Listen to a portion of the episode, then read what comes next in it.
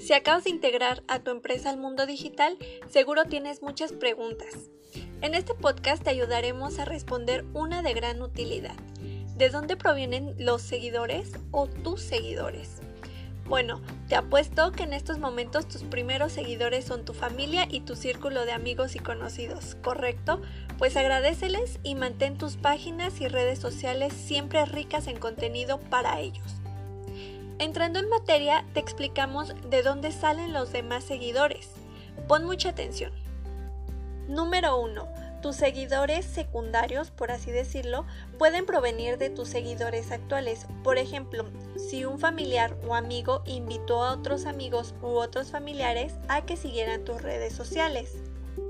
Número 2. De la búsqueda orgánica, o sea, cuando alguien está en algún buscador buscando un servicio o producto como el tuyo y tu página le parece relevante.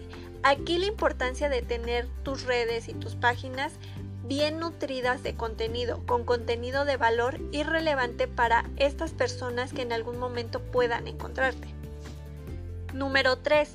Cuando tus seguidores ya fidelizados comparten tus publicaciones y a alguien de sus conocidos o contactos en algunas de las diferentes redes sociales le interesa el tema y te busca o se dirige a tu sitio. Número 4 estos seguidores pueden llegar también de la invitación presencial que les hagas.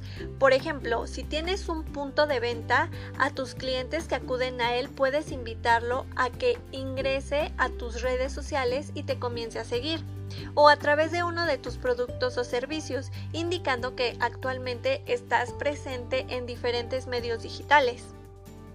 Número 5. Del contenido de valor que publicas en tus páginas. Esto se relaciona con la búsqueda orgánica, repito una vez más, por el contenido que aportas de valor o de interés para esta audiencia.